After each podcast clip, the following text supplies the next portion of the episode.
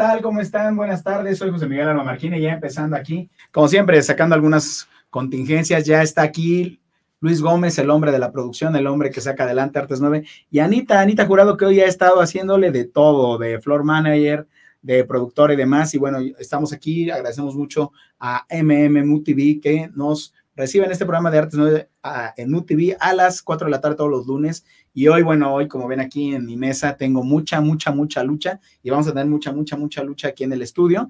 Doy la bienvenida a mis dos primeros invitados de la tarde. Eh, a mi izquierda está el fotógrafo Israel Velázquez, fotógrafo de la mejor revista de lucha libre del mundo mundial, Super Luchas.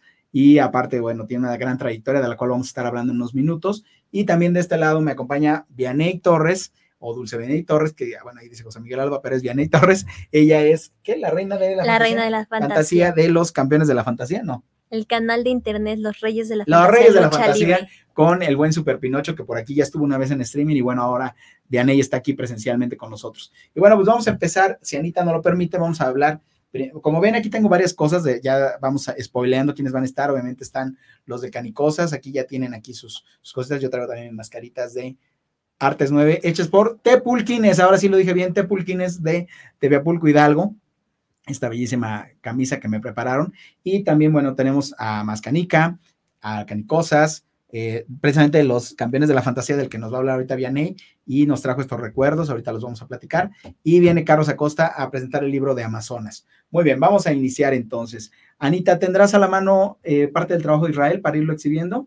Y vamos a platicar con Israel. Pues, a ver, platicamos, Israel, la pregunta del millón de dólares, la, la del lugar, común, ¿cómo te iniciaste en el mundo de la fotografía luchística? Porque hoy vamos a abordar todas las aristas de la lucha libre, del deporte más bello del mundo, del arte de goches, del, del, del pancracio, de los encordados, del tete a tete, del cachascán, de...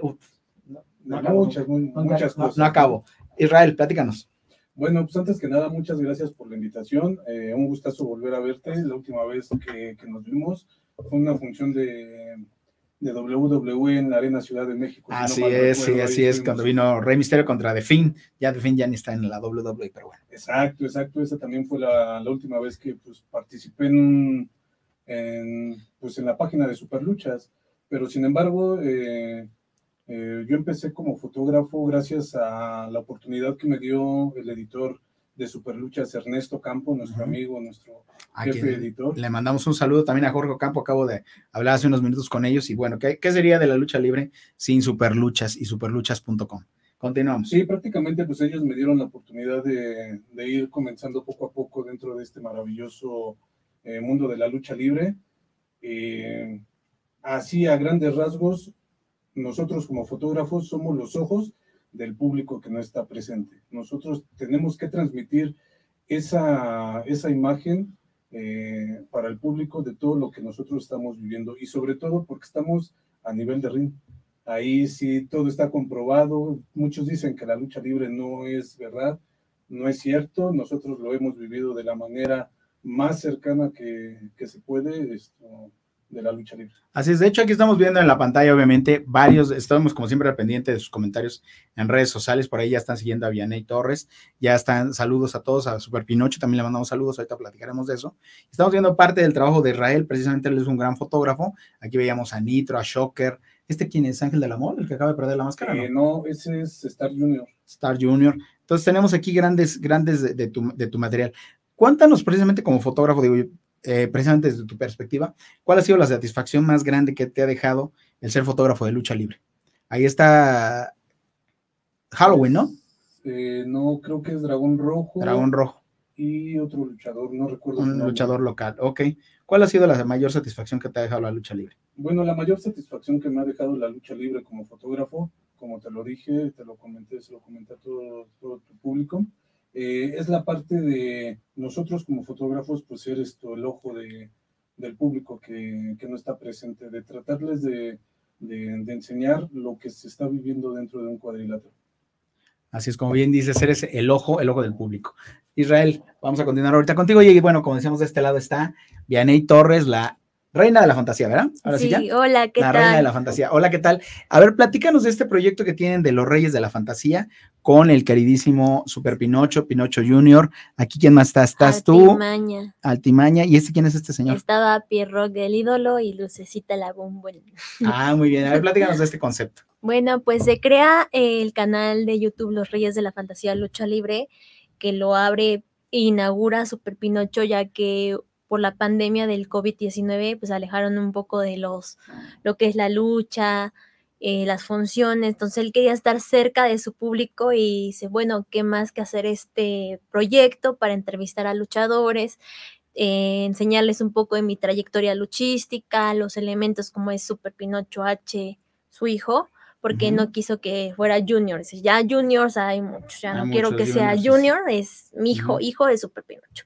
Entonces está el atoso de Artimaña, que Artimaña es una cosa mágica en los Reyes de la Fantasía Lucha Libre, porque se encarga de molestar a todos los que llegan a entrevistar con sus eh, bromas, ¿no? Él sí es el bromista del canal y bueno, este, yo soy la conductora de, ese programa, me hicieron una votación este, para que yo fuera su conductora, me apadrina con el nombre de la reina de la fantasía, me corona, aquí traigo la corona y pequeña el cetro, la corona y toda la cosa. Me coronó y pues es algo muy padre porque él lo hace para estar cerca de su público y igual, ¿no? Vender sus productos oficiales, máscaras, tanto de su hijo como Artimaña y todos nosotros. Bueno, que de hecho, como les digo, me trajeron esta Bellísima gorra. Estoy checando algo porque obviamente, como saben, hay alguien que está anunciado aquí, que es Crow. Bueno, hay dos nombres otros que nos van a acompañar, uno en presencial y otro en streaming, pero precisamente nuestro, nuestro invitado en streaming está teniendo problemas para conectarse. Ya saben que aquí pasa eso. ¿Se acuerdan del Día Mundial del Teatro? Esa es la gran anécdota. Y bueno, aquí está Luis, está Anita ya resolviéndolo. Pero bueno, platicamos entonces. Nos trajeron esta, esta bella mercancía de los campeones de la fantasía. ¿En qué canal y cómo los pueden seguir? En YouTube nos encuentran como Los Reyes de la Fantasía Lucha Libre. En Facebook está este Feligres Super Pinocho o Super Pinocho Fantasía, que es su cuenta oficial. Artimaña, el Rey de la Maña, su cuenta oficial. Eh, Super Pinocho H y su servidora, la Reina de la Fantasía en Facebook. Y Vianey Torrens en mi cuenta oficial. Muy bien, oye, pues súper completo el, concepto. Ok, Israel, ¿y a ti dónde te siguen ahora? Ahora, bueno, sigues colaborando con con Ernesto Campo, ¿dónde estás actualmente? Eh, sí, eh, esporádicamente estoy colaborando para la página de Superluchas. Como bien saben, todo lo impreso, pues ahorita ya eh, casi no, no es negocio, entonces se están migrando, se migraron desde hace tiempo a la página de Superluchas y de vez en cuando colaboramos ahí con ellos. Perfecto. Sí, de hecho por ahí estás, entonces, y bueno, estás en esta labor de, ser los ojos de, de los demás. Aquí está Atlantis, maldad, Atlantis, ídolo de los niños. ¿Cuál es el luchador que más trabajo te ha costado retratar, Israel? Híjole, yo creo que sin duda ha sido Atlantis, porque sí es una persona que sí, sí se mete mucho en su papel y no es tan fácil que, que nosotros esto, tengamos acceso a él. Claro. Platícanos alguna anécdota que tengas así con algún luchador que te haya dejado en el, en el mundo de la fotografía. Mira, pues anécdotas tengo muchas porque eh, yo creo que la parte del fotógrafo también es vivir la parte eh, de las giras junto con los luchadores. Eh, me tocaron ver accidentes, me tocaron ver una anécdota que tengo muy presente y que siempre me ha gustado contarla. Ha sido cuando entrevisté, yo tenía en la revista de Superluchas la sección que decía El Pasillo de la Muerte, en donde era una entrevista hacia luchador eh, que nos contara una anécdota que él estuvo a punto de, al filo de la muerte, ¿no? Eh, el felino, uno de mis ídolos, él me platicó su anécdota y sin duda me quedó marcado porque realmente al momento de estarla contando años después, eh, una fractura que, que, tuvo en la quijada esto, y su familia al lado de él, pues el sentimiento se hizo presente y pues llorar, o sea, prácticamente él estuvo al borde de la lágrima, ¿no? Pero si ves una anécdota, anécdotas pueden haber muchas. Claro, pero sin duda dudas es bellísimo este deporte, ahí vemos los claroscuros del luchador, ¿no? Tejano Junior, por ahí veíamos al finado hijo del perro aguayo, otra vez Nitro, Nitro que pues, es un luchador que ahorita está desaparecido prácticamente, ¿no? Estaba muy posicionado el consejo y de repente se nos desapareció. Pues prácticamente es, eh, yo creo que el luchador más longevo de, del Consejo Mundial de Lucha Libre, porque él, Con Guerrero. eh, esa- eh, él empezó cuando era la, la empresa mexicana de lucha libre. ¿Cierto? Eh, creo que ahorita es esto parte del sindicato, pero sí ya, ya casi no se le ve a él en- en- dentro de, de las funciones del Arena México. Perfecto. Ya encontré algo que les voy a mostrar al rato, al rato que nos conectemos. Bien, y platícanos alguna anécdota con Super Pinocho, porque también sabemos que eres gran amiga, no solo de Pinocho, sino también de uno de los íconos de la comedia de, México, que es Cepillín y sus hijos. Platícanos alguna anécdota de, de- de ellos, a ver. Pues a Cepi yo fui a ver al circo, que es el Circo Hermanos Corona. Este, la verdad, pues soy muy fan de Cepillín, marcó Cepillín mi infancia. Entonces llega el homenaje a él, bueno, el hijo de Cepillín, llega a hacer el homenaje a su papá. Entonces fui a verlo al Circo Hermanos Corona. Pero ahora sí, literalmente yo creo que ahí yo disfruté más que los niños.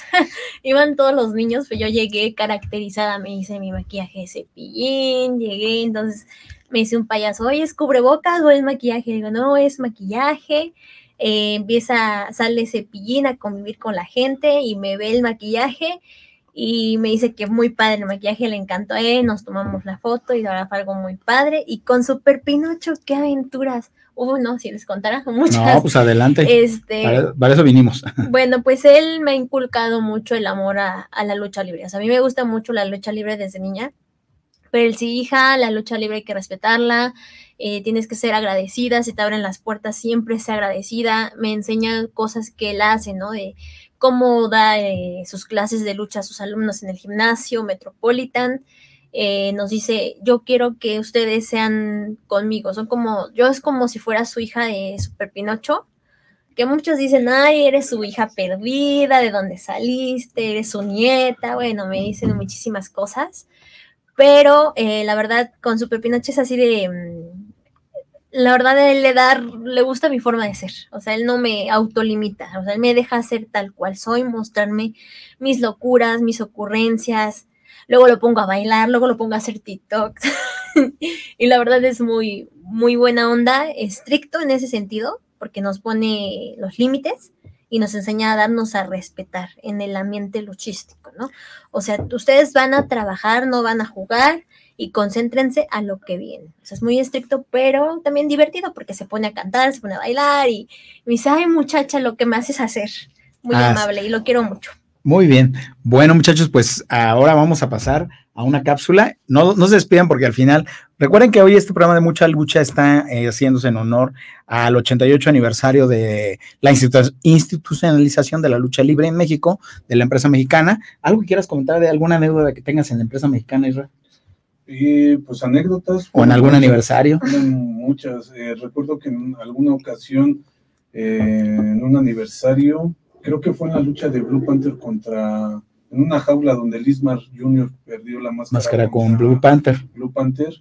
Eh, pues no, no alcanzamos a entrar nosotros y nos tuvimos que ir a una bir- birriería que está al lado de, de la Arena México a vivir la emoción, pero sin embargo el público estaba presente ahí en, esa, eh, en ese local y lo estaba viviendo como si estuviera adentro de la, Arena México.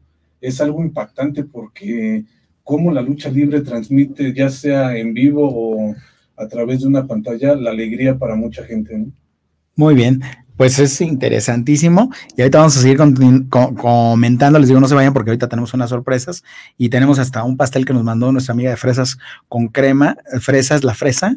Es una. Eh, búsquenlo así en Facebook, está de postres, porque vamos hasta partir pastel el día de hoy. Bueno, no vayan, ahora continuamos con la cápsula que nos hizo favor, como cada semana, mandar Silvana Ortega sobre el centenario del, bueno, no el centenario, el 88 aniversario de la lucha libre, ya me estoy adelantando, este, y pero bueno, ella de, de su perspectiva como locutora nos habla de tres o cuatro acontecimientos importantes en el mundo de la lucha, se va directo a esos cuatro puntos y lo vamos a ver. Y cuando regresemos tenemos muchas sorpresas, porque hoy así va a ser el programa, va a ser, hasta yo me estoy llevando las sorpresas, no solo porque no se puede conectar a nuestro invitado, pero por cierto, rápido antes de irnos, este, Rinos de Cuautitlán Izcalli, saludos a Vianey Torres, la reina de la fantasía Israel, y también al anfitrión, gracias. Alín Ramírez, saludos a Israel Velázquez, Reinos también. Ah, también mandamos saludos a nuestra amiga Claudia Mendoza, que estuvo por aquí hace poco, Claudia Isla, que también este, saluda a Israel, Reinos de Cuautitlán, también Dave Mendoza nos saluda, y, y muy bien. Vamos ahora sí a la cápsula de Silvana. Dianey, ahorita continuamos con más contenidos. Gracias. La lucha libre tiene un origen por algunos investigadores desde el siglo VIII a.C los exponentes entonces, Teseo, Apolo o Hermes, quienes realizaban los encuentros a muerte, sin empate y mucho menos indulto. Remontando a la época un tanto actual, la lucha libre en México ha tenido grandes luchadores técnicos y rudos, pero solo uno tan sanguinario y salvaje como el cavernario Galindo, un hombre que no necesitó de equipos estrafalarios o majestuosos para triunfar. Le bastaron tan solo figura, actuación y fiera personalidad para inmortalizar su nombre en el mundo de la lucha libre mexicana.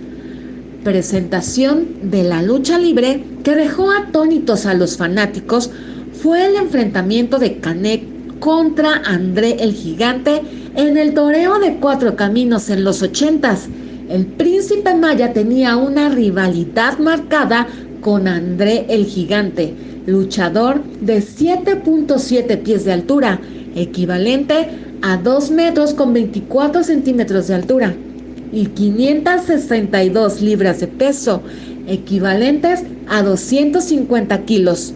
Canek, ya estando dentro del cuadrilátero, se vio a la misma altura que André, lo cual no le impidió levantar a su rival y azotarlo contra el piso, convirtiéndose con este hecho en leyenda de la lucha libre, dando la vuelta al mundo en su momento.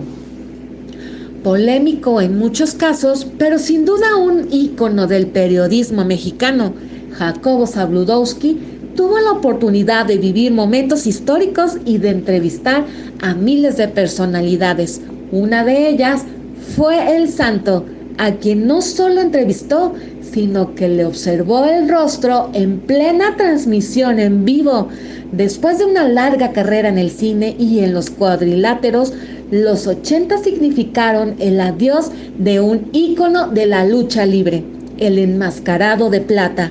Se mantuvo luchando al principio de la década, pero consciente de que el final de la leyenda estaba cerca, fue entonces en que el suceso se convirtió en histórico, ya que en el noticiero 24 horas, el periodista a mostrar el momento en el que el santo se quitó la máscara. Además, congeló la imagen varios segundos dando a conocer el rostro del mítico luchador. Un par de semanas después, el 5 de febrero, después de una presentación en el Teatro Blanquita, el legendario luchador falleció de un infarto. En ese momento nació la leyenda del enmascarado de plata. Para Artes 9, Silvana Ortega.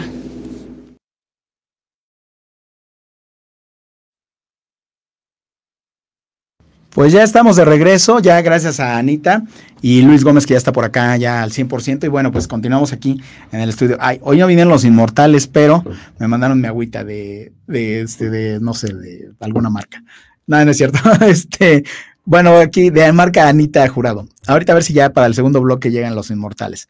Eh, bueno, pues continuamos con este programa y bueno, ya tengo aquí a Mascanica y tengo ni más ni menos que a los creadores de Mascanica, de Chiras y demás, que son mis amigos David Mendoza, que por fin nos honra presencialmente. La vez pasada, bueno, se frustró por las cuestiones de salud. Gabriel, que está también aquí con él. Y la sorpresa, como en toda buena lucha, si un luchador no puede presentarse, será sustituido por uno del mismo peso y categoría. Como no nos pudimos conectar con, Vampiro, que está llegando de Nueva York y ahorita está en una escala y fue, la verdad, complicadísimo, bueno, pues trajimos a alguien, quizá no, igual de la misma talla ni del mismo peso, pero sí igual de internacional. Has visitado, yo creo que los mismos países que Vampiro. Claro que sí, buenas tardes. Claro que sí, aquí estamos, este, como dicen los carteles, si por fuerza de casa- causa mayor no asiste un luchador, será sustituido por otro de mismo nivel y categoría. Aquí no soy luchador, pero bueno, soy parte de un evento luchístico como es un referee, ¿no? Así es, y además que referir, no, porque además ahorita vamos a platicar esa parte de Piero, pocos conocen que él tiene otro oficio, aparte de ser, bueno, aparte de ser coleccionista, que todo el mundo lo ubica, y, ser un gran referee, y este, le dicen Piero el Internacional, porque sí, en serio, ha viajado por todo el mundo, pero ahorita van a ver por qué, no porque obviamente la lucha libre ha dado muchas satisfacciones, pero no es la lucha libre, es su otro oficio, y hoy lo vamos a descubrir. Ok, pero pl- platicamos primero de canicosas, a ver, ¿cómo surge canicosas? Digo, ya me lo sé, así nos conocimos en aquel legendario Museo de la Lucha Libre Blue Demon Jr. allá en Tlanepantla en el año 2015, donde tuvimos una gran exposición, dos salas, el José Emilio Pacheco a reventar. Nosotros sí sabemos dónde queda el José Emilio Pacheco, ¿verdad? Sí. Chiste, chiste local, chiste local, porque una vez quedamos con unas personas de ir a la López Mateos y estamos aquí en el José Emilio Pacheco, pues aquí no hay nadie, pero bueno, que está muy cerca de la López Mateos, tanto el Centro Cultural como la López Mateos. A ver, platícanos cómo surge el concepto de ello. El concepto de canicosas surge a raíz de la idea de tres amigos que buscamos preservar los valores a través de los juegos tradicionales. En específico, bueno, el de las canicas.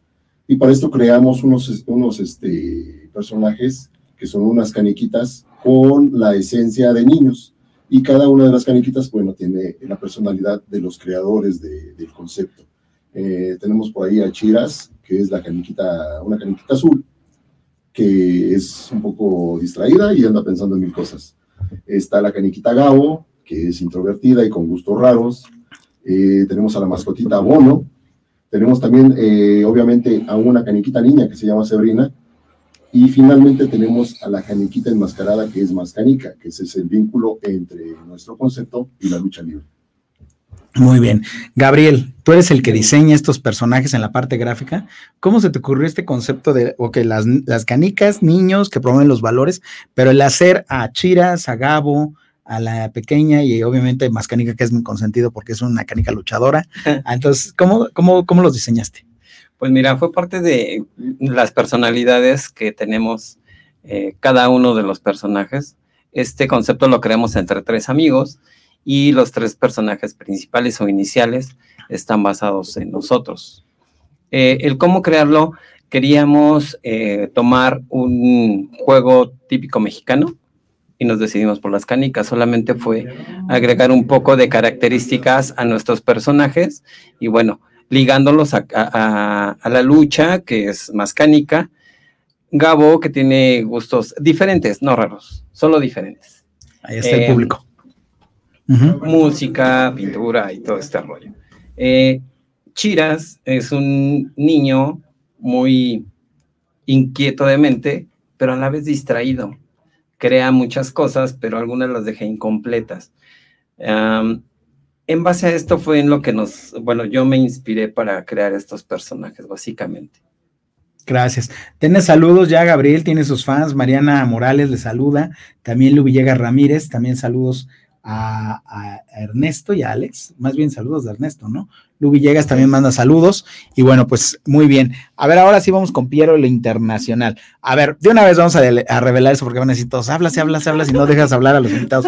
¿Por qué eres internacional? Platícale a la gente, antes de ser referee, ¿a qué te dedicamos? Mira, este, está muy interesante también la plática de, No, no, de no, los los vamos compañeros que, que diseñaron eso, lo estoy viendo y yo como coleccionista anteriormente coleccionaba, me voy a salir un poquito del tema, pero Claro. es también relacionado a, a ustedes.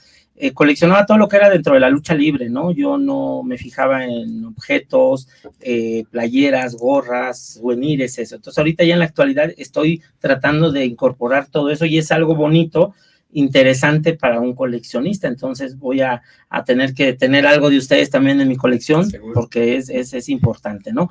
Eh, regresando a la, a la pregunta que tú me dices, ¿por qué el internacional? Porque yo tengo, 40, tengo 52 años y 42 años como aficionado a la lucha libre.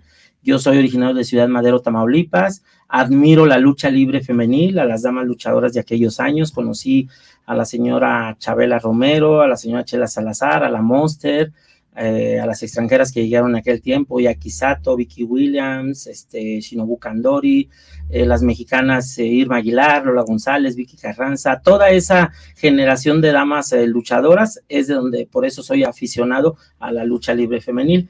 En el 2001, en el transcurso de mi vida, conocí a un japonés y me fui a Japón, me fui a Japón la primera vez cuando yo tenía 19 años porque yo quería conocer las arenas japonesas, los aficionados, hacer intercambio de revistas, de programas, fotografías, todo lo que fuera el mundo de la lucha libre. Y es cuando se me da la oportunidad de irme a Japón por primera vez un mes de vacaciones. Yo lo decía, pues tenía 19 años y todos me tomaban como loco. ¿Qué vas a ir a Japón? Pues voy a conocer, estás loco, no conoces a nadie, no sabes el idioma. Iba por un mes y me quedé seis meses en Japón, me quedé a trabajar, restaurantes, bares. Yo era movido en aquel tiempo, bueno, sigo siendo movido, ¿no? Pero más en aquellos tiempos y me quedo seis meses a trabajar allá en la ciudad de Nagoya con un amigo que se llama Ken Hirose, que es de la ciudad de Nagoya y es muy aficionado a la lucha. Entonces de ahí es donde viene mi primer viaje al extranjero ya había tenido otros a, Estados Unidos con mi papá de vacaciones, pero así como que me voy a viajar, a aventurar, fue ese primero. Eh, regreso y sigo estudiando, estudio gastronomía, termino la carrera de chef y en una ocasión, estando en Japón, porque regresé cinco veces más a Japón, independiente, sin tener nada que ver por la lucha, yo venía y me volví a regresar porque tenía trabajo allá. Conozco a una muchacha en, Japón, una muchacha mexicana, y ella se casa con un capitán y después pasa el tiempo y la vuelvo a encontrar en la ciudad de Madero y este nos da gusto vernos y me dice este oye te invito a una parrillada para que conozca a mi esposo el capitán de barcos y todo entonces estando en la parrillada me dice el capitán eso fue un domingo me dice el próximo miércoles salgo para Madagascar y voy a traer dos barcos escameros y necesito un cocinero para que me haga de comer durante 28 días, que es el trayecto de Madagascar hasta el puerto de Tampico. Yo dije, ala, ya me fui a Japón, ya atravesé todo el charco, ahora voy a atravesar el otro charco hacia el otro lado, me voy a viajar de aquí a España, de España a Sudáfrica, y en Sudáfrica vamos a agarrar un avioncito esos de hélices hacia Madagascar, porque sí existe Madagascar, y de ahí ya nos También Timbuktu, ¿eh? Ajá, sí, y, ya de ahí nos, em, nos, embarcamos, es en África, bajamos hacia Río de Janeiro, y nos iba a tocar el carnaval, dije, oh, samba, las meninas, el portugués y todo.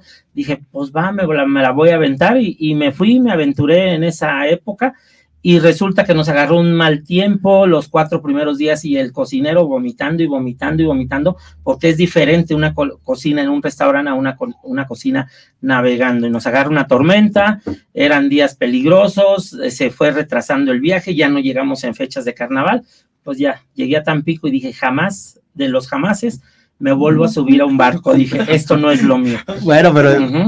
y de ahí viene la eh, otra parte. A los cinco días, eh, con el cocinero Vicente Infante, mi nombre verdadero es Vicente Ernesto Infante Pacheco, sí, dígame, hay un viaje para estar en un barco que va a estar en eh, Pertigalete, Venezuela, navegando a todos los puertos de Estados Unidos hasta Nueva York, Boston, Filadelfia, Detroit, eh, Houston, eh, Brosville, todos esos puertos, y luego bajando hacia el río Amazonas y entrar todo el río Amazonas y llegar al puerto de Manaus. Y dije, oh my God, voy a ir a conocer este, Nueva York, todos esos puertos, voy a ir al río Amazonas, voy a ir a conocer las anacondas. Yo dije, no, pues no es cierto, las anacondas nomás existen en la película. Ajá, dije, no es cierto. Pues que me voy a ese barco y estuve en Venezuela, viajando a Estados Unidos, conocí las Margaritas, eh, Trinidad y Tobago, Panamá, todo lo que era la parte del, este, del Golfo del Caribe y todo eso, ¿no?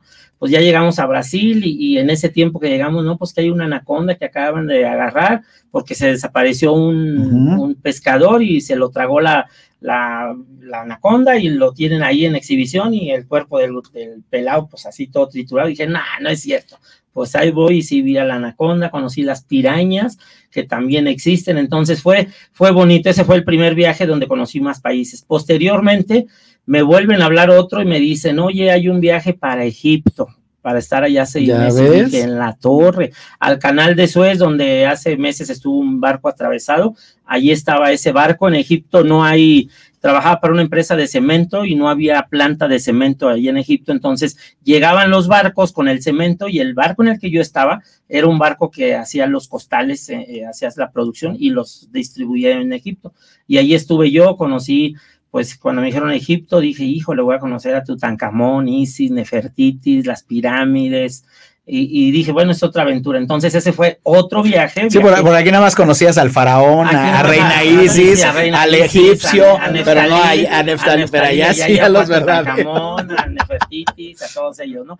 Y ese fue otro viaje. Posteriormente, el último que, que hice fue, me mandan a lo que es todo el mar Mediterráneo, estando en, en España entonces, eh, conocí todos los puertos de España, la isla más cara de España que es Ibiza, cruzamos el estrecho de Gibraltar, me tocó navegar a los puertos de eh, Melilla, Ceuta, casi pegados con Marruecos, y de ahí ya regreso a México, que es cuando mi padre se pone enfermo, está en fase terminal y me dicen que ya no te muevas, porque él tenía miedo. Cuando yo estaba en Egipto, mi papá enferma y es cuando me dicen mis hermanos, regrésate, porque mi papá está por morir, ¿no? Pues a lo que pase, a lo que pase. Regreso seis meses y lo, lo cuido, ¿no? Ya, ya yo me hago responsable de él hasta que muere. Eso fue en abril del 2001 hasta el 24 de noviembre, que es cuando fallece él. En ese inter llegan eh, luchadoras a, Tampico, pero para eso, cuando yo tenía 15 años, eh, como te digo que soy muy aficionado a la lucha femenil, conozco a las Irmas y vengo de Ciudad Madero con ellas. Todas mis vacaciones de verano yo me venía para acá, para la Ciudad de México, a pasear con ellas. Y yo feliz porque me llevaban a todas las luchas y yo feliz. Entonces, este, los dos meses de vacaciones me la aventaba con, con las Irmas, con Rosy Moreno, con la India Subsera, con las que llegaba. Y en una ocasión van las Irmas a, a Tlaxcala y no hay referee.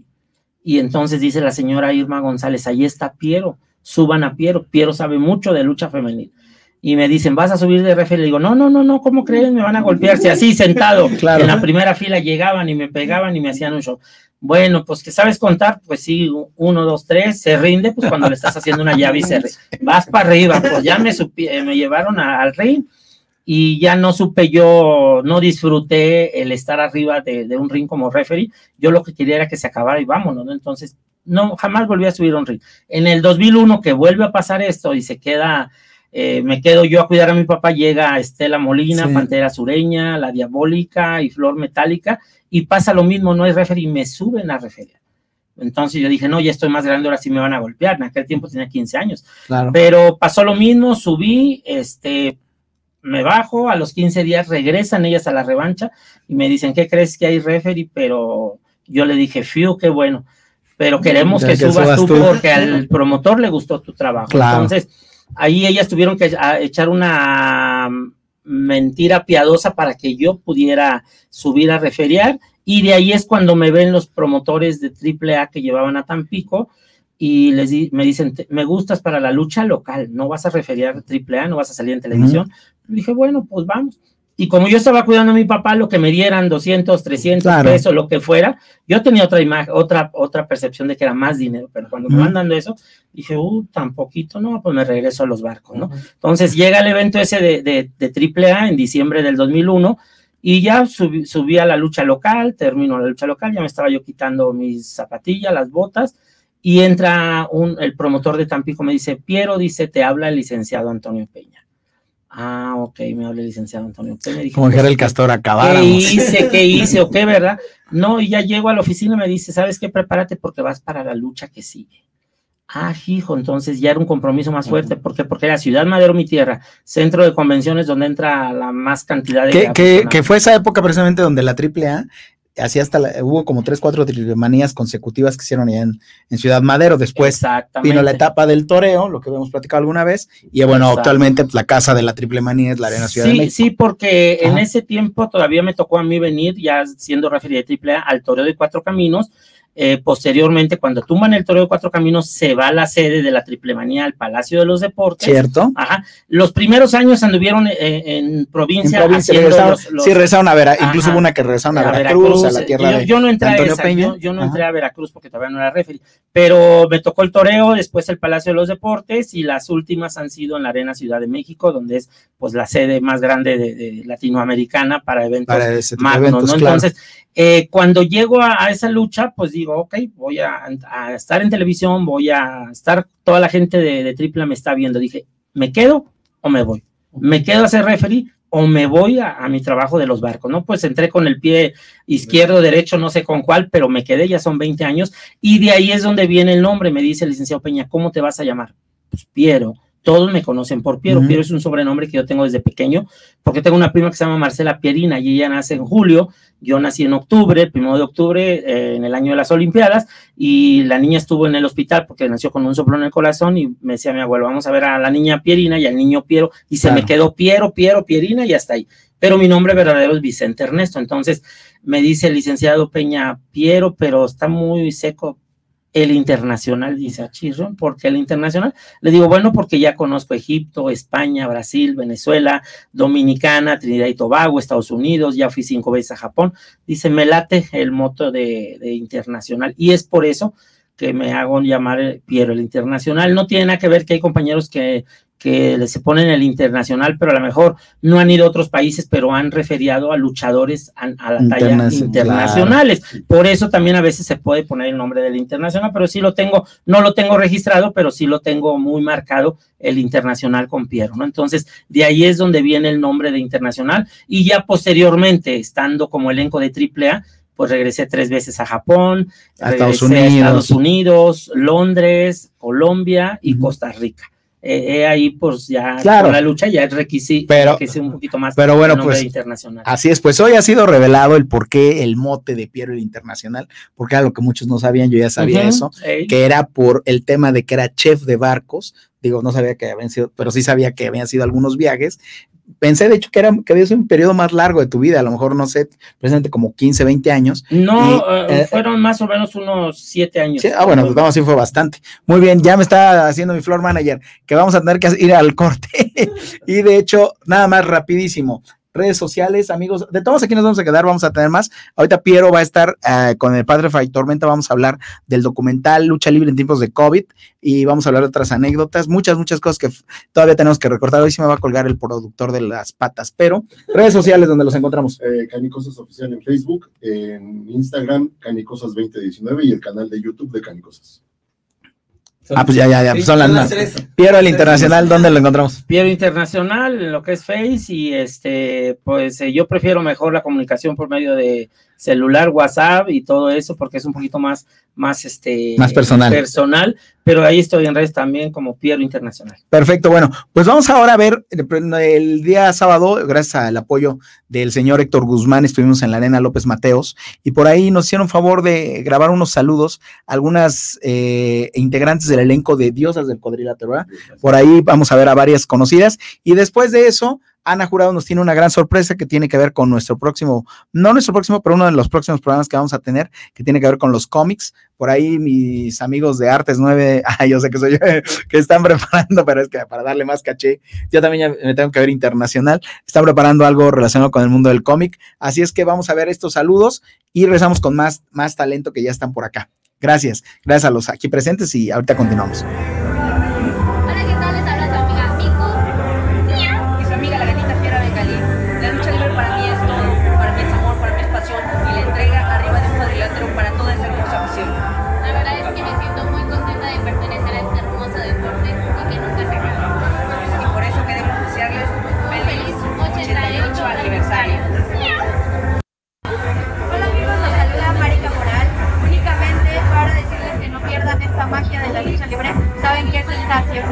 Y les deseo un feliz 88 aniversario de este bellísimo deporte. Para mí la lucha libre es al máximo todas las emociones. Es un enfrentamiento donde superas tus miedos y te vuelves cada vez mejor. Soy la diosa de la lucha libre, diosa Quetzal, y quiero mandarles muchísimas felicitaciones a la lucha libre por 88 años.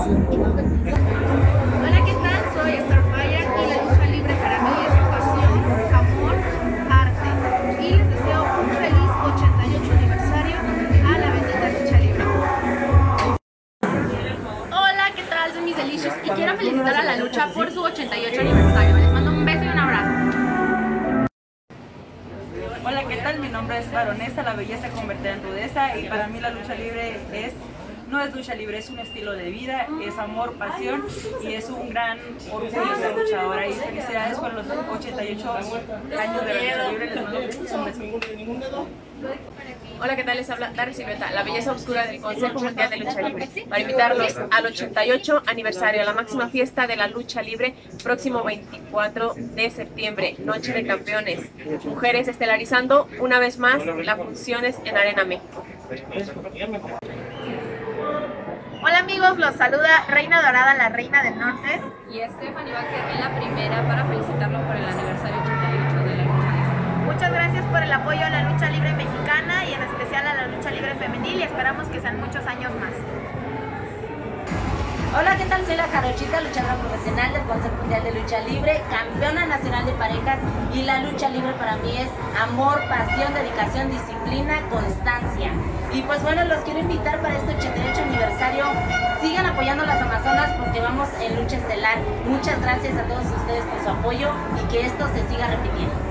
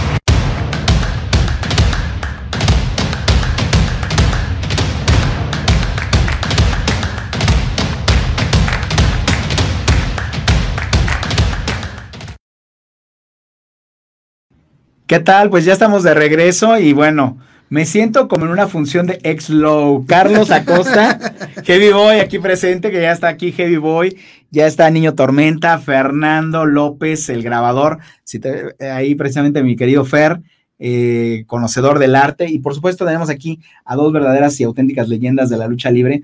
Los bloques se nos han ido compactando y tengo a mi izquierda ni más ni menos que a doña Irma González y al padre Fray Tormenta. Aquí está Irma Aguilar. Irma Aguilar, perdón. Irma Aguilar, perdón, está aquí, es que estamos viendo. Ah, es el de, el de, el de Irma. ¿Puede bajar entonces un Ahí está, ahí, porque nos estaba tapando ahí a, a Fray Tormenta, ¿listo? Perfecto, gracias Luis Gómez y gracias a todos. Ah, bueno, entonces vamos a ver con el chiste local primero, que me siento en función de Xlow, porque una es la programación y de repente vienen las sorpresas y vienen las, las, las, las cuestiones espontáneas. Bueno, primero que nada vamos a hablar aquí con el buen Carlos Acosta de el libro Amazonas, que ya nos vino a platicar la vez pasada, por aquí estuvo hablando de este libro. Y bueno, pues qué mejor que una de las entrevistadas de este libro está aquí presente, ni más ni menos que la señora Irma Aguilar. Platíquenos un poco de este libro. Hola, hola, buenas tardes. Muchas gracias por la invitación y muchas gracias por permitirnos promocionar este libro acerca de las Amazonas del Rin. Viene la historia desde las antiguas que ahí estaba mi mamá, Irma González. Irma González, ahora sí, ahora sí. Fue campeona, siempre, siempre campeona, Irma González, y fue de la época dorada bonita de la lucha libre. Claro, le- sufrió mucho mi mamá para ser aceptada en este deporte tan difícil, tan de hombres, ¿no? Pero ella con mucha garra ahí eh, le echó todos los, los kilos y fue aceptada con mucho, mucho cariño de, por parte del público, de los aficionados y también de los compañeros. Su respeto para mi, mi jefita, como yo le digo. No, pero pues también es nuestro respeto totalmente para, para usted, doña Irma, o sea, un- una leyenda de aquellas legendarias luchas en el toreo y también en su momento con, con la empresa estuvo con las dos, ¿verdad? Tanto Sí. en lucha libre como con AAA también. ta- también tal todavía estuvo en AAA, es cierto, es cierto. Así es, Carlos, a ver, platícanos otra vez de este proyecto maravilloso de Amazonas. Bueno, ¿Cómo se te ocurrió? Primero, la idea fue compilar muchas historias de vida, muchas historias de deporte, muchas historias de lucha propiamente tanto de género como de este como de, de ideología. Y de ahí surgió la idea de hacer un libro de lucha libre femenil con mucho trabajo que ya teníamos acumulado en, en la parte de superluchas y mucho trabajo que tuvimos que agregar nuevo, como por decir la, el capítulo que escribimos sobre Irmita Aguilar aquí presente, que es este, era inédito, nunca se, nunca se había publicado anteriormente. Este, y pues bueno, ya al fin ya tenemos el libro. El día 3 de octubre lo vamos a estar este, presentando en el Lucha Indie Fest en Tultepec. Este, los esperamos. Esperemos que Irmita va a estar ese día también presente con nosotros nos para, permite, ahí estaremos. para que les firme directamente el libro ese, ese día y también va a tener por ahí a la venta productos oficiales para que este, podamos este, convivir con, con nuestra gran campeona, una de nuestras grandes campe- campeonas. Así es. Y bueno, precisamente decíamos hace rato, eh, va a ser un honor también, este libro también va a ser presentado, les doy la primicia, en el Museo del Pulque y las Pulquerías el viernes 22 de octubre, todavía por confirmar, obviamente estará el autor, él ya nos dirá quién, quién lo acompañará en esa presentación, ahí en Avenida Hidalgo 108, al lado de la iglesia de San Hipólito, ahí va a ser la presentación también ya, digamos, para los que no puedan ir hasta allá, hasta Tulpetlac, en un lugar mucho más céntrico, ¿no? Precisamente. Y bueno, hace rato decíamos Heavy Boy ya está por acá, decíamos a ver si nos apoyan allá con la, con la cámara Heavy Boy, que decíamos, ¿no te sentiste como en una función de X-Low que te dicen así? Nuestro más grande respeto para Ernesto Campo, que decían, no, pues vas en una y después ya ahí cambian la lucha y el orden y todo. ¿Cómo te Sí, sí, sí, prácticamente pues, esos cambios eh, espontáneos son, son importantes, pero eh, uno como luchador debe estar preparado para todo. Así es. Entonces, este, este programa ha sido el más constitucional. Cosa que por eso el título era Mucha, mucha lucha. Oigan, y bueno, tenemos a una joven promesa, por allá está al fondo, el niño Tormenta. A ver, platícanos cómo has empezado. Y obviamente aquí está tu padrino, el maestro Fray Tormenta, que lo estamos dejando al final, por como en toda lucha, el estelar debe de cerrar. Entonces, este, así es. A ver, Hola, niño buenas Tormenta. tardes. Muchas gracias por habernos invitado. Pues gracias al padre, empecé hace cinco años, eh, empezar la lucha, entrenando ahí entre los cachorros, éramos varios como 20 y al último ya pues quedé yo. Los demás pues no, no aguantaron, se saliendo.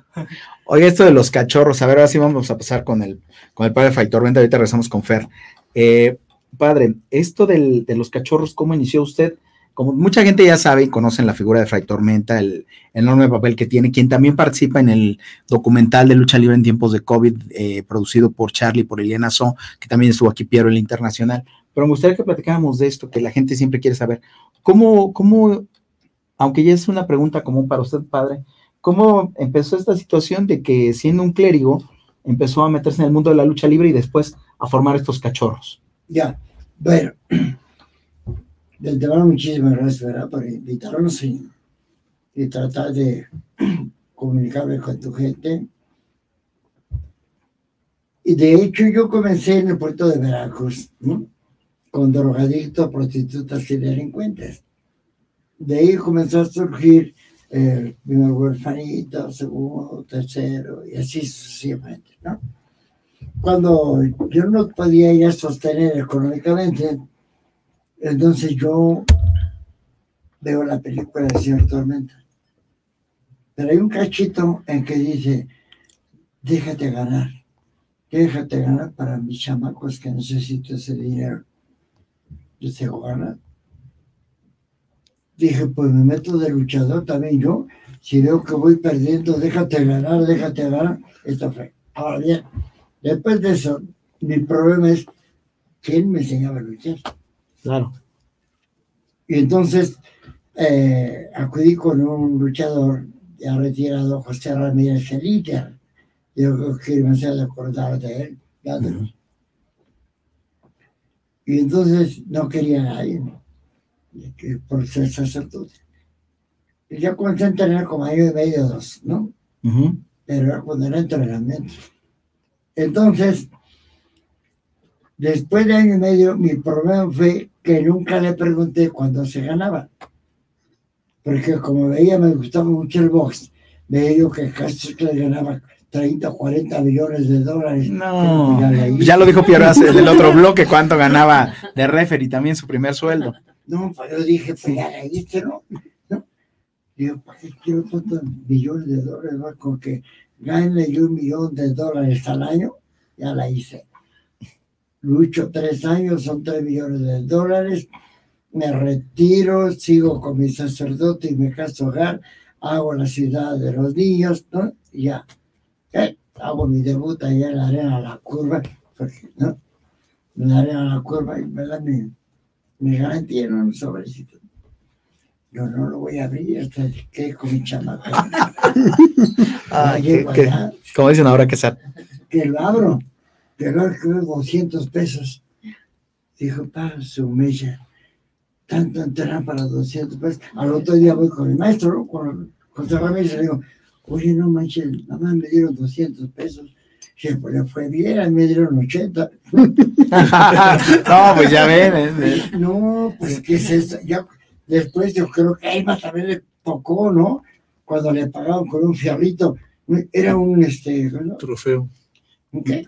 trofeo, ¿no? Un trofeo. Un trofeo. Un trofeo, claro. Pero así, mano, ¿no? Sí, claro. Entonces seguro que también alguna vez fue a luchar entre ellos y yo. Y después tenías que ir a luchar por una torta o un refresco. Pero tenías que llegar temprano porque solo los demás se lo tomaban y se lo comían. y todos piensan que nosotros eh, ganamos muchísimo dinero. No, no. Y ya te- tú estabas comentando sobre la mamá de Irma, ¿no? El trabajo que les costó. Sí, un trabajo también, ah, pues llevo cuarenta y tantos años en la lucha, ¿no? Claro. De verdad, como que no querían aceptar bien a la mujer, ¿no? Ah, no, sí, eso ha sido una labor titánica y lo hemos hoy reflejado. Comentábamos por aquí, estuvieron varias de las diosas de los encordados del señor Héctor Guzmán de ahí de la Arena López Mateos, que pues hoy día ya encabezan, ca- en- Carteles. encabezan carteles y carteles completos de puras mujeres. No en vano, bueno, estamos aquí hablando del 80, es el pretexto para reunirnos, el 88 aniversario de la lucha libre y por primera vez eh, un aniversario va a ser encabezado por mujeres, este año en la lucha de campeonato de parejas nacional, ¿verdad? La Jarochita y eh, Jarochita que por ahí apareció con lluvia contra este ay, eh, Dar- Dar Silueta y que también apareció en el video. Fernando, tú eres un artista que te has dedicado a promover la lucha libre desde otro punto de vista. Tuviste una maravillosa exposición de la cual ya habíamos hablado a la distancia, eh, de grabados de lucha libre. Platícanos, ¿por qué esta pasión por la lucha libre? Bueno, eh, trato de, en el grabado, eh, la ma- mayormente se tratan los temas sociales eh, y yo quise darle un, un poco de variante, aunque ya se había hecho anteriormente, pero ya con luchadores, este, leyendas profesionales, ¿no? y con su autorización de ellos. Eh, me di la tarea durante algunos años de ir investigando cada uno, eh, pidiendo la autorización, ver si estuvieran interesados en, en, en, participar. Y bueno, gustosamente todos empezaron a, decir que sí, fueron partícipes de este, de este proyecto durante hace cinco años. Y, y bueno, eh, soy un, como, como siempre nos he dicho, ¿no? Soy un mexicano eh, muy orgulloso de su país y creo que es eh, el folclore que tiene la lucha libre es único y, y bueno, quiero, quiero demostrarlo, ¿no? Que, que se puede que se puede hacer eh, eh, con, lo, con, con, lo, que es la gráfica, ¿no? Tanto en México como en otras partes de, de, del mundo. Ok, desde otra perspectiva. Y entre ellos tienes una colección de grabados que, como dijimos, ya estuvo allá también en el Centro Cultural y de las Artes José Manuel Pacheco. Tiene un documental muy bonito de la Complutense, ¿de qué era? De la Politécnica. De la Universidad Politécnica de Valencia en España. De la Politécnica de Valencia en España, en el que también pues participamos hablando de documentales que comentábamos del padre Fray Tormenta, de Piero, que por aquí estuvo, que participan en este de lucha libre en tiempo de COVID. Pero además, Fray Tormenta, por hace, hace poco estuvimos en, un, tenemos una anécdota, que precisamente tomaste una foto con el cartel del, del, de allá en donde estuvimos en la Santa Leyenda, que te dije, mira, aquí tómate una foto porque es la película precisamente del señor Tormenta. Pero hay otra película que muchos dicen que está inspirada en, en, en la vida de usted, que es eh, Nacho Libre. ¿Qué opina de esto? Bueno, hay dos. Hay dos. ¿No? Uh -huh. Pero hablamos de Nacho Libre. pues me hablaron, ¿no? Me hablaron que si podrían hacer esta película de Fred Tormenta. ¿no? Y le digo, sí. Entonces me dieron un dinero del cual me ayudó para la casa hogar, con Jack Black, ¿no? Pero yo sí, efectivamente sí está inspirada en un servidor. Eh, pero sí yo quiero aclarar, ¿no? De que no es mi biografía. No, no. Sino que es la historia de Fred Tormenta que lucha para sostener la casa hogar cachorro de Fred Tormenta. Uh -huh. ¿Por qué digo que no es mi biografía? Porque yo nunca he andado detrás de las monjas como ya andaba como yo gente ahí. No, no es mi biografía, está tomada. Yo pienso que una de las regazones que hizo Hollywood fue no haber puesto o no haber usado mi equipo como enfrentamiento. Claro. ¿no? Yo creo que hubiera tenido una mayor proyección para mí, ¿no? Para mí hubiera una proyección y hubiera pegado más. No obstante, no, no obstante, pegó mucho esa película porque está llena de, de anécdotas, de un poquitito así medias cosas que Tormenta no hace la verdad, ¿no? No porque sea locura, ni mucho menos. Entonces pienso que tanto cuento cómica, ¿no? Así es. ¿Y la otra cuál es? El hombre de la máscara de oro, de producción francesa, ¿no? Con Jean Reno. Así es. Toda, toda una, una cuestión de anécdotas. A ver, vamos a ver. Aquí, bueno, es que estamos jugando con las cámaras. Bueno, jugando, estamos improvisando, es parte de, es parte de la magia de la lucha libre. A ver, precisamente, Javi, voy, voy a regresar contigo, hablando de. Ahora vamos acá a ver en la, en la cámara de Fernando. Por ahí está Heavy Boy. Y bueno, a ver, Heavy Boy, platícanos de estas luchas extremas. Tú eras parte de la pareja tóxica. Eh, cuéntanos esto, como dices tú, la lucha libre es tan cambiante, tan mágica, que un momento y cambias y todo, y te dicen, ahora vas eh, de rudo, pero resulta que a la mejor se arma las famosas luchas de triangular. Cuéntanos un poco de, de, tu, de tu quehacer luchístico y de alguna anécdota que tengas. Pues fíjate, eh, la lucha libre para mí siempre me ha gustado la lucha clásica, porque es con la que hemos crecido la mayor parte de, de, del público, de los compañeros aquí presentes. Eh, ahorita, pues, el, tiempo va cambiando, va existiendo actualizaciones, va, va existiendo otro tipo de lucha y se va presentando diferentes eh, conceptos de la lucha libre. Eh, nosotros nos dimos a conocer a través de, de foros de internet eh, como la pareja tóxica. Sí. Eh, en un principio nos, no, nos pusieron como los chemos y posteriormente empezamos a hacer la pareja tóxica. Pero todo esto fue a raíz de que el internet empezó a entrar en el auge de en, dentro de la lucha libre. las luchas extremas pues tienen su, su riesgo, pero en sí en sí yo me voy más por lo clásico la lucha de cuerpo a cuerpo, poder a poder. Así es, es lo, lo que te gusta, ¿no? El, el estilo, el, confrontar uno con uno. El, como decía, decía el difunto Lismar, cuando se enfrentan una, una mente contra otra mente. Muy bien, bueno, pues es un placer, un gustazo estar en esta edición tan rara que, bueno, ya vamos a dejarlos descansar de a todos, tanto a nuestro productor Luis Gómez como a Anita, un par de semanas, nos vamos a, a estar a la distancia. Y para ello, Anita Jurado por ahí tiene un banner, la próxima semana tenemos un, un, espe- un especial que es a la distancia, sobre cómo ven los medios masivos a las relaciones de pareja. Para ello tendremos a Martidalia Parra, a eh, Jaime Batista desde República Dominicana, Enrique Vilchis Benumea de Toluca y por supuesto Toto Camacho Cuernavaca. Eh, ellos estarán hablando de este tema. Por ahí ya escucharon el eslogan de o el comercial. Estoy buscándome mi ángulo. No, acá estoy. Ah, aquí estoy. El comercial de. No, pues es que es eso.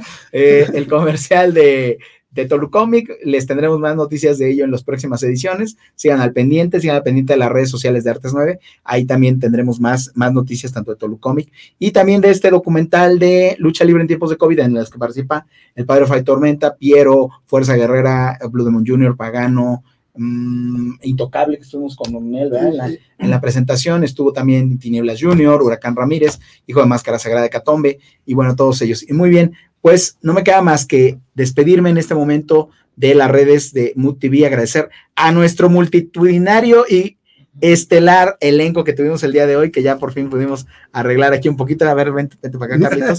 Ahí sale, ahí sale Carlos. Y los demás ya no van a regresar a cuadro, pero los invito a que nos sigan. Ya nos, nos, nos despedimos de Facebook y de YouTube, pero vamos a un Facebook Live en la, en, en la cuenta de Instagram. Los que nos quieran seguir, ahí vamos a estar unos minutitos, porque pues obviamente toda fiesta de cumpleaños, Luis Gómez, si me puedes apoyar, ahí sale, ahí sale, pues ya tenemos hasta pastel, como les dije que nos mandaron de la fresa, búsquenla así en internet, eh, nos mandaron nuestro pastelito y vamos a celebrar. Pues no, no, bueno, sí tenemos a dos personas aquí, dos leyendas que hay que celebrarles en, en este tema de, de la fiesta de, de, de, del 88 aniversario de la lucha libre mexicana, el maestro Fray Tormenta, la maestra Irma Aguilar, Carlos Acosta, colaborador de Superluchas, por ahí estuvo Israel Velázquez también en el primer bloque hablando de Superluchas, estuvo también el maestro Heavy Boy, luchador, que yo lo ubico más con luchador extremo, pero ya confesó que su, su onda es la lucha clásica, la joven promesa Cachorro Tormenta, el artista Fernando López, tuvimos todas las vertientes, referí también, o sea, tuvimos fotógrafo, reportero, artistas, estuvo Vianney como comentarista o como conductora de luchas, es, canicosas que tiene la parte infantil, la parte lúdica, un escritor además que es Carlos Acosta, nuestros patrocinadores. Ah, por cierto, el padre Fray Tormenta nos hizo favor de traer esta hermosa gorra de sus productos. Búsquenlo en línea. ¿Cómo lo encuentran al padre en Eh, redes? Sergio Gutiérrez Benítez en Facebook. Este, ahí están sus productos. Acaban de sacar este, unos nuevos diseños de playeras y gorras. Muy bien, pues ahí para que adquieran mercancía oficial de Fray Tormenta y que además, pues como ya lo dijo él, pues es para ayudar a los niños de los cachorros, ese, ese orfanatorio que tiene allá en Teotihuacán tan famoso, que ha inspirado, no una, yo fíjense, no me acordaba de la de Jean Reno, dos películas basadas en su vida y en su historia y su legado. Y pues nada más, eh, doña Irma, ¿algún último mensaje? Pues muchas gracias y un abrazo fuerte y gracias por acordarse de las Irmitas. No, por favor. Ajá, eh, vivimos una época muy bonita de la lucha libre y todavía la gente se acuerda de las de las Irmas. Muchas gracias y un besito. Un honor, un honor que nos, que nos invite. Padre, un último mensaje. No, yo, pues muchas gracias. El único mensaje que les puedo decir es: vamos a cuidarnos del COVID. Vamos a cuidarnos del COVID y vean lucha libre en tiempos de COVID. Toda la información está en Artes 9 de cómo pueden tener sus accesos. Primero a la premier el día 30 de eh, septiembre y después cómo la podrán ver la película en streaming y apoyar a los participantes, a Fray Tormenta, Intocable, a Fuerza Guerrera, a Huracán y todos los que participaron en esta película. Carlos Acosta, un último mensaje. Pues agradecerte la invitación una vez más. Este, los esperamos el 3 de octubre en el Lucha Indie Fest. Por allá vemos en el Museo del Pulque el, El día 22. 22. Irmita nos va a hacer el honor también de acompañarnos ese día. También, también Lola González va a estar por ahí ese día. Ya, ya confesó el cartel. Está todavía por ahí tenemos. Terry también, ya, Black, dilo, Ter- Black Terry, Black Terry Jr. Jr., el fotógrafo, hablando Y de- todavía por ahí falta confirmar Sorpresas. una o dos sorpresas más. Pues aquí fue la, la tarde de las sorpresas. Heavy Boy. Bueno, pues antes que nada, como lo dice el padre Fray Tormenta, hay que cuidarnos. Ahorita es una época muy difícil. Eh, la lucha libre se vive mejor en vivo, pero ahorita por eh, contingencia, por, por esta pandemia, pues hay que cuidarnos mejor. Eh, le mando un saludo a mis hijos, a mi bebé, eh, que Dios los bendiga mucho, los quiero mucho y pues estamos eh, aquí presentes. Cachorro. Pues muchas gracias por la invitación y saludos a todos. Muy bien, Fer. Eh, Pues este, gracias a ti por la invitación. Eh, vamos a seguir con más proyectos de la cultura popular. Eh, vamos a presentar en octubre en el Festival Revueltas un homenaje al señor Edgar Vivar, Ah, que son sí, sí, 16 otro proyecto. grabados de diferentes artistas. Y eh, después eh, vamos a exhibir en la UAM Xochimilco una exposición sobre Odisea Burbujas. Ah, pues Fernando está en todo, como siempre, preocupado también por la difusión y divulgación de la cultura popular. A ver, queremos hacer una locura, pero es complicado. Ah, que sí se va a poder, que sí se van a entrar a despedir todos los invitados. A ver cómo los vamos a amontonar. Está sanitizada la cabina, por cierto, ¿eh? Tenemos todas las medidas. Y bueno, a ver, aquí viene Piero el Internacional. Si se pueden mover hacia adelante Sí. para que ellos entren atrás de ustedes. Ah, ok. Adelante. Ah, miren, ahí viene. A ver, si cabemos. Ah, no, esta, esta es la que ya no tiene. A ver, si cabe aquí, ya llegó Piero, el internacional, que ya por fin hoy quedó revelado el misterio de por qué es Piero el internacional. Y si es internacional, no nada más de habladas, Piero el internacional, ya hablamos de lucha libre en tiempos de COVID, Vianey ya está por acá, y nuestros amigos de Canicosas, David, eh, no sean caballeros, por favor, caballeros, más bien sean prácticos, pragmáticos. Y bueno, pues ya estamos aquí, de alguna manera quedamos así muy, muy a, la, a la sana distancia y con toda esta situación. Ahorita nos vamos a tomar una foto y ahorita vamos a partir el pastel, se lo- los veo en Instagram Live de Mood TV, ahí vamos a hacer un pequeño eh, IGTV Live en dos minutitos, tres, y rapidísimo. Gracias a Luis Gómez, Ana Jurado, Eddie Jaimes, a todo mundo, gracias, gracias. Ah, que, no, bueno, ahorita lo partimos, no, pero, no, luego, pues ya lo partimos allá en el Facebook. a ver, rápido, rápido, algún comentario. No quiero el pastelazo. No, no, pues muchas gracias por esa invitación y espero que les guste eh, el cortometraje en tiempos de COVID. Así es, lucha libre en tiempos de COVID. Ahorita no vamos a tapar el pastel, pero ahorita lo van a ver. Vianey, Mándeme. ¿algún mensaje, comentario? Pues quiero decirles y compartirles que amen este bonito deporte que es la lucha libre, porque es algo muy padre, que marca y deja huella en todos los niños. Yo fui una niña que amé la lucha libre y miren, aquí estoy con todas estas grandes personas compartiendo este lugar, este bonito día. Bueno, mañana se festeja el gran día de la lucha libre. Un aplauso aquí para todos. Me siento muy orgullosa de este deporte y a los que dicen que es de mentira, súbanse a darse unos golpes con un luchador para que vean que no es de mentira la lucha libre. Muy bien, Gabriel. Bueno, pues es un deporte muy bonito. A mí de niño me dejó muy marcado gracias a, a un tío. Y bueno, es toda esta magia, ¿no? De tener enmascarados superhéroes de carne y hueso. Es una magia extraordinaria. Deberían de seguirlo. Así es, pues aquí está, aquí tenemos a dos, bueno, a tres con Heavy Boy y futuro héroe también, Cachorro Tormenta, de carne y hueso. David. Pues nada más, muchas gracias por la invitación, muchas gracias a todos y que viva la lucha libre. Feliz 88 aniversario. Muy bien, gracias. Hasta luego. Nos vemos en ocho.